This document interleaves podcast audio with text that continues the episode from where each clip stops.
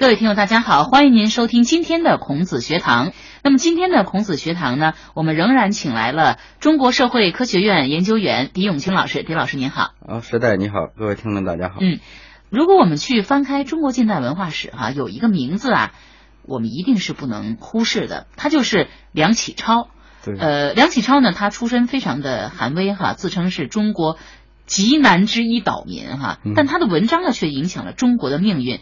那时的郭沫若在自传中，他提到这个梁启超的时候就说：“他说那时的青少年没有一个没有受过他的思想或文字洗礼的。”这个中国新文化运动领袖之一的胡适先生呢，呃，他也有很高的评价对他。他说：“梁任公为五国革命第一大功臣，其功在革新五国之思想界。”那么，呃，我们刚才说梁启超他出生在一个非常贫穷的一个书香门第之家哈。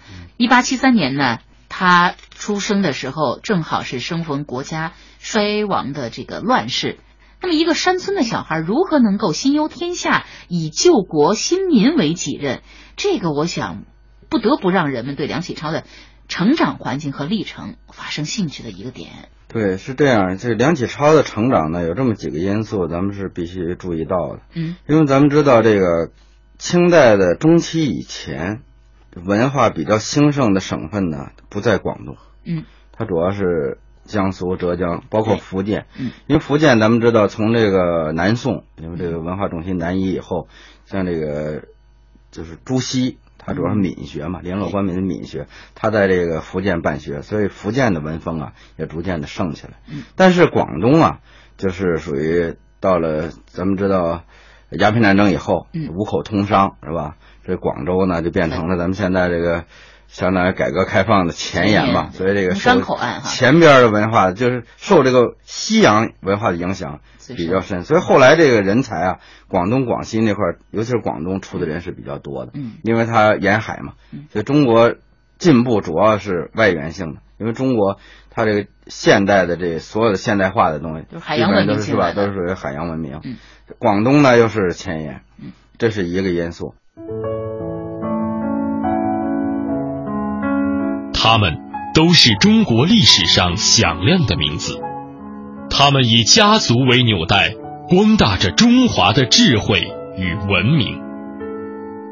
孔子学堂走进中国近代文化世家，在薪火相传的学术地图中，找寻那些闪耀其间的人文光辉和文化使命。再一个呢，梁启超他虽然他们家很穷，但是他毕竟他是耕读之家。这个耕就是种地，这是过去啊咱们中国非常正规的家族。过去家族叫士农工商嘛，这四民，再往下就是连民都不算了。这四民里边士咱们知道就士大夫嘛，就是做官的这群人。农就是第二级，工呢是这个工匠，然后商是商人。所以过去农民的地位。过去是非常拿得出手的一个职业，这个朝廷也非常看重。就这样的这个家族呢，这个弟子啊比较受信任，所以做官啊好多都是耕读之家。这个读呢，就是他虽然这个种地，同时他也有文化取向，都希望让孩子啊来上学的。所以这种耕读之家，尽管他贫穷，但是他会用尽。所有的这个家族的这些积蓄，包括努力，然后让自己的孩子上学。当然，过去上学呢，在科举时代有个特点，他绝对不只是为了让孩子有文化，嗯，他是为了要应科举。因为应科举，这科举的这种一步一步的可以走到高层。嗯，同时呢，它有个副产品，就是让这个应科举的人也都有了文化。因为你没文化，不可能应科举，对吧？所以它有一种。按现在的话讲，就是一种功利的驱动，所以它动力是很大的。嗯，所以耕读之家对男孩是非常重视的。那往往就是从小，他如果自己认字儿的话，他就让这孩子呀，先这个自己先能教育多少教育多少，那么早期教育。再一个呢，在适当的年龄就把他送入私塾，这种私塾往往是带有家塾的性质。嗯，过去为什么比较穷的家族也能上得起学呢？就是因为往往一个家族啊，他的这个请的老师，本族的子弟是都可以入学的。就说你有钱的人家，比如说梁家，他虽然他们家这一支比较穷，但村里边梁家的人请一个梁梁氏私塾，梁家的子弟都可以去。而且过去这个中国的老师对于这个可造之才都是有所关照的，因为他知道这一个私塾里边要培养出一个能够在科举当中的成功者，那按现在的话说是有非常好的信誉的。对呀，如果他要培养出一个状元，你想想这个秀才，那肯定门庭若市啊，好多人都得来往这送。如果你年年剃秃头，就跟现在中学一样，门可罗雀，是吧？年年你这个升考不上大学，那最后你升学率低，人都转走了，是吧？过去也这样，所以这个过去的文化传承呢，只要是地域文化和大家族里边有这种取向的话，也是成功的一个基础。俗话说，龙生龙，凤生凤。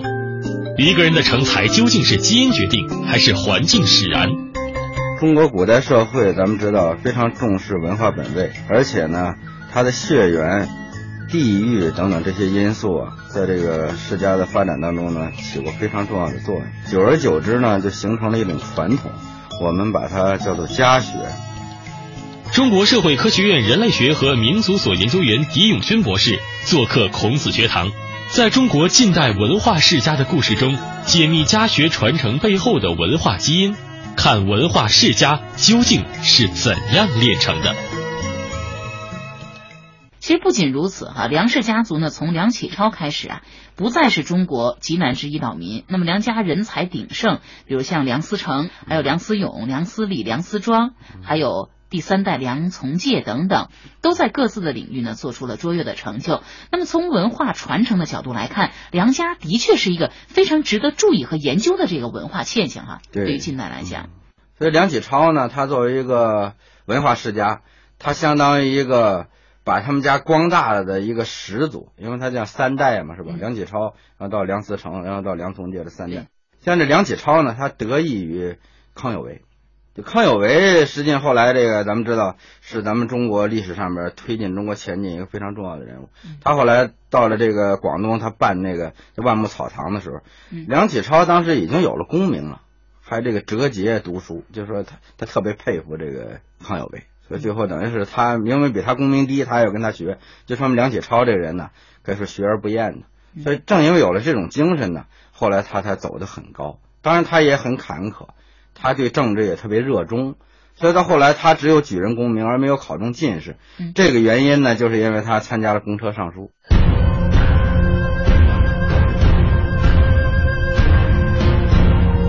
一八九四年，中日甲午战争，中国败于日本，清政府遂派直隶总督李鸿章赴日本签订《马关条约》。一八九五年春。参加乙未科科考的各省举人正在北京考完会试，等待发榜。马关条约割让台湾及辽东半岛，赔款两万万两白银的消息突然传到，在北京应试的举人群情激愤。四月二十二号，康有为、梁启超写成了一万八千字的《上金上皇帝书》，内地十八省与中国东北、台湾举人接连响应，共一千二百多人联合署名。上书内容反对签订马关条约，提出聚合、迁都、练兵、变法等主张。五月二号，由康有为、梁启超两人带领十八省举人与数千市民集合在督察院门前请奏，却被清朝官方拒绝。公车上书虽然失败，但在社会上产生了巨大的影响。康有为等以变法图强为号召，组织强学会。在北京、上海等地发行报纸，宣传维新思想，激励了越来越多的中国人思考中国如何救亡图存，为中华民族的振兴而奋斗。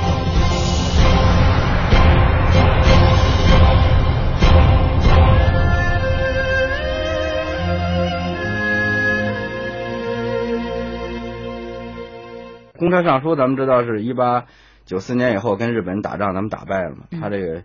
一种相当现在的学潮，就是他老师康有为挑头嘛。对，现在这梁启超非常活跃，因为梁启超这个人笔头子非常好。嗯，而他也是神童哈。对，从小对从小这就看出来，对于文史他是与众不同的。嗯，他后来在这个康有为的教育之下，那明显的就有点超过他老师的那种架势。嗯，而且咱们知道这个呃戊戌变法的时候，他也很活跃，后来又跑到了日本。嗯，所以这一下再回来是吧？所以他就非常有名，国际也有名，嗯而且他也有国际视野。梁启超他实际上不只是他的文史好，他实际上是一个社会活动家。嗯，你看后来对政治啊，就是失望和厌恶。嗯，最后他就告诉他的孩子，谁不要参与政治是吧？对然后得远离政治嗯，这样他培养出了一系列的他的孩子里边这些科学家，而且要注重自然科学。嗯，你看几乎都不学文史了，因为文史啊，它对于社会的影响是间接的，嗯，是长远的。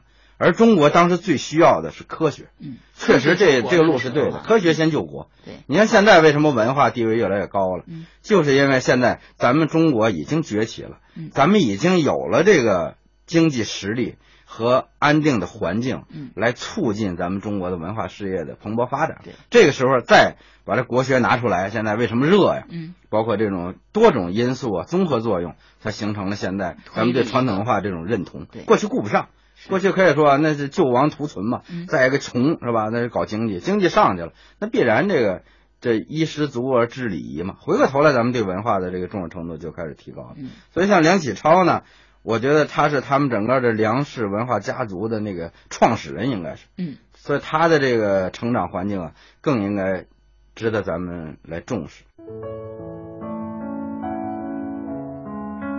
他们都是中国历史上响亮的名字，他们以家族为纽带，光大着中华的智慧与文明。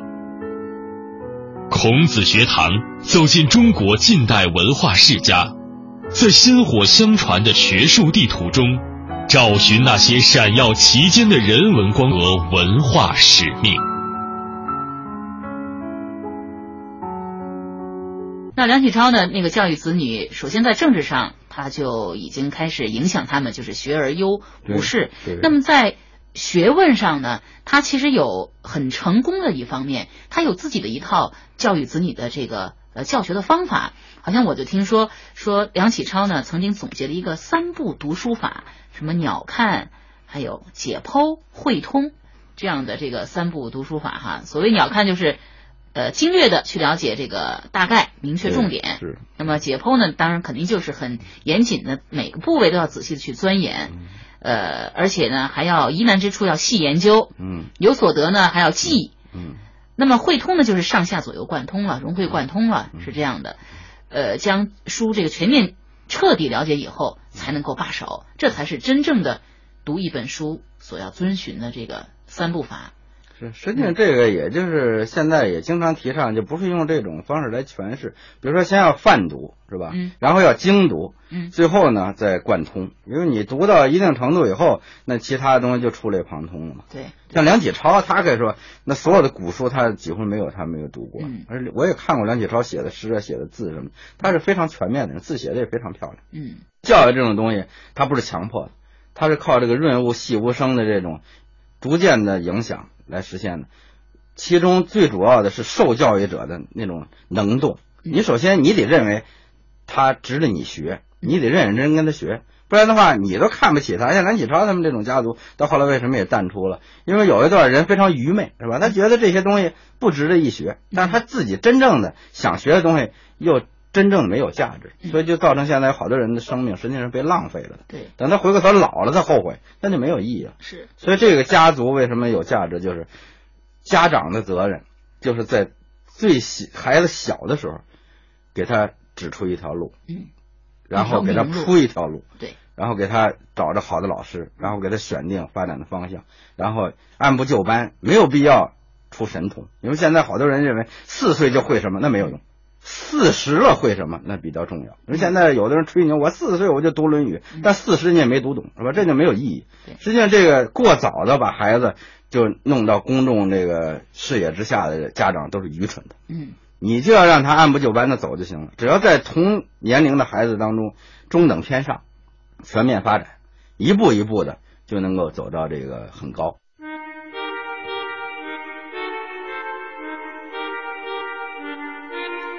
学问之趣味，节选，梁启超。我是个主张趣味主义的人，我以为凡人必常常生活于趣味之中，生活才有价值。学问的趣味是，这句话我不能回答。凡趣味总要自己领略，自己未曾领略得到时，旁人没有法子告诉你。佛典说的，如人饮水，冷暖自知。你问我这水怎样的冷，我便把所有形容词说尽，也形容不出给你听，除非你亲自喝一口。诸君要尝学问的趣味吗？据我所经历过的，有下列几条路应走。第一，无所谓。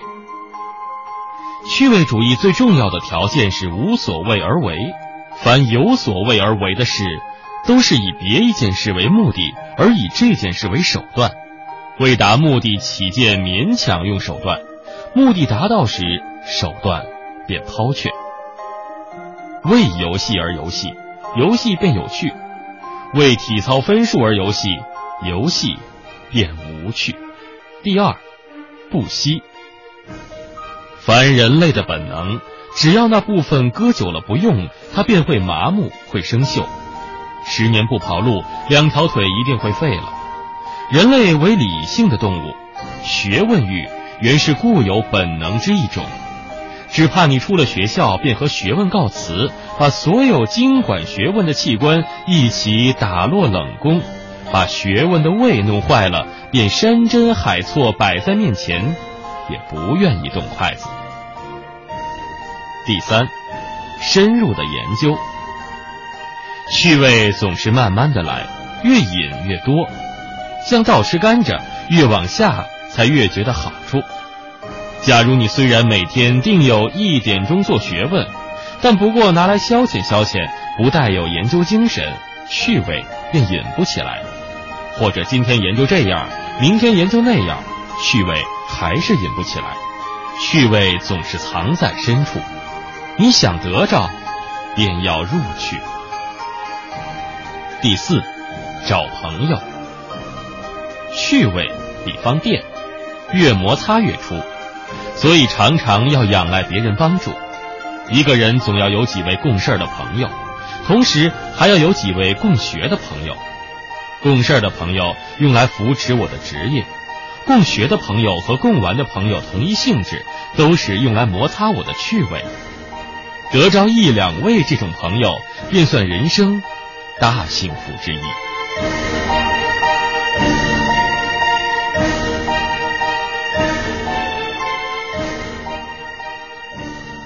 所以梁启超在教育他子女的时候，也并没有说逼着他们的子女一定要学这个而不学那个，只是给他指出一个很明确的一个方向哈。啊，在他比较小的时候，因此呢，梁氏家族的这个后人，刚刚我们说九个子女哈，呃，不管是在文学还是在经济、图书馆学等等自然科学这样的方面，都是各领风骚的。那么其中，呃。最有名的就是刚才我们也经常提到的建筑学家梁思成和啊林徽因。梁思成是一个非常发展非常全面的人，嗯，他不只是对建筑，因为学建筑本身，建筑就九大艺术之一嘛，它是一种现代科技和这个就古典审美的一种完美结合。对，你看这个建筑的设计，尤其是过去咱们中国那种设计，它实际上突出了咱们中国文化的许多理念，它必须得通义。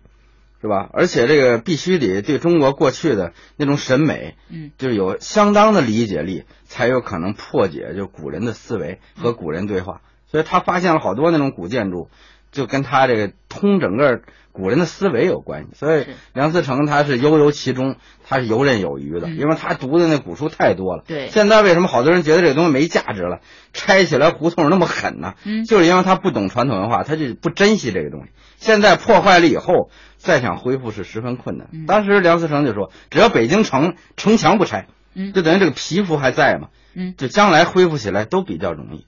一旦把城墙拆了，就把皮剥了，整个骨头一露出来，这个城就完蛋了。所以为什么他就拼命的不让拆这个城墙？他们都是中国历史上响亮的名字，他们以家族为纽带，光大着中华的智慧。”与文明，孔子学堂走进中国近代文化世家，在薪火相传的学术地图中，找寻那些闪耀其间的人文光辉和文化使命。中国的传统社会培养出来的知识分子，首先他就爱国，就有责任感。过去忠君是吧？忠君是因为过去的国家啊，它是以这个爱国都是以忠君的方式来诠释和体现的。对。没有了这个皇帝之后，咱们照样可以爱国，就是对国家实际上对于一种文化的认同，嗯，和对于这个祖国的生你养你这片土地的这种热爱，是吧？对。所以梁启超呢，他也具备这方面这个素质。嗯，确实，梁启超呢，他是非常值得肯定的，而且他对子女的这种教育，是吧？如果这个没有这个责任感的话，那他他就是始终也就会在一个谋生的层面。嗯，过去讲君子谋道不谋食，食这个东西啊。可以说，你有了道以后，食是在中国自然而然就会有的，是吧？所以你你的兴奋点应该在做稍微大的事情上。像这个梁思成，他可以说解放以后他不缺吃不缺喝，那北京城也不是他们家的，他着什么急？如果是所有人都这样想的话，那就危险了。对，中国必须得有一群最聪明、有智慧的人，要考虑一般的人不考虑的事情。嗯，所以他就一直考虑这个，就说明他是家族首先要培养的孩子要爱国，要有责任心。第二呢，那可要敬业。所谓的敬业，你还要精于你自己的本业，那就业务要好，嗯，是吧？而且对这个事业的追求要执着，这个是专业知识分子所必须有的素质。好，那非常感谢李永军老师到我们的演播室里来，来给我们讲呃有关家学的呃一些比较有意思的事情。今天我们讲的是梁启超这个家族哈。那今天的孔子学堂到这里就结束了，感谢各位收听，再见。各位听众，再见。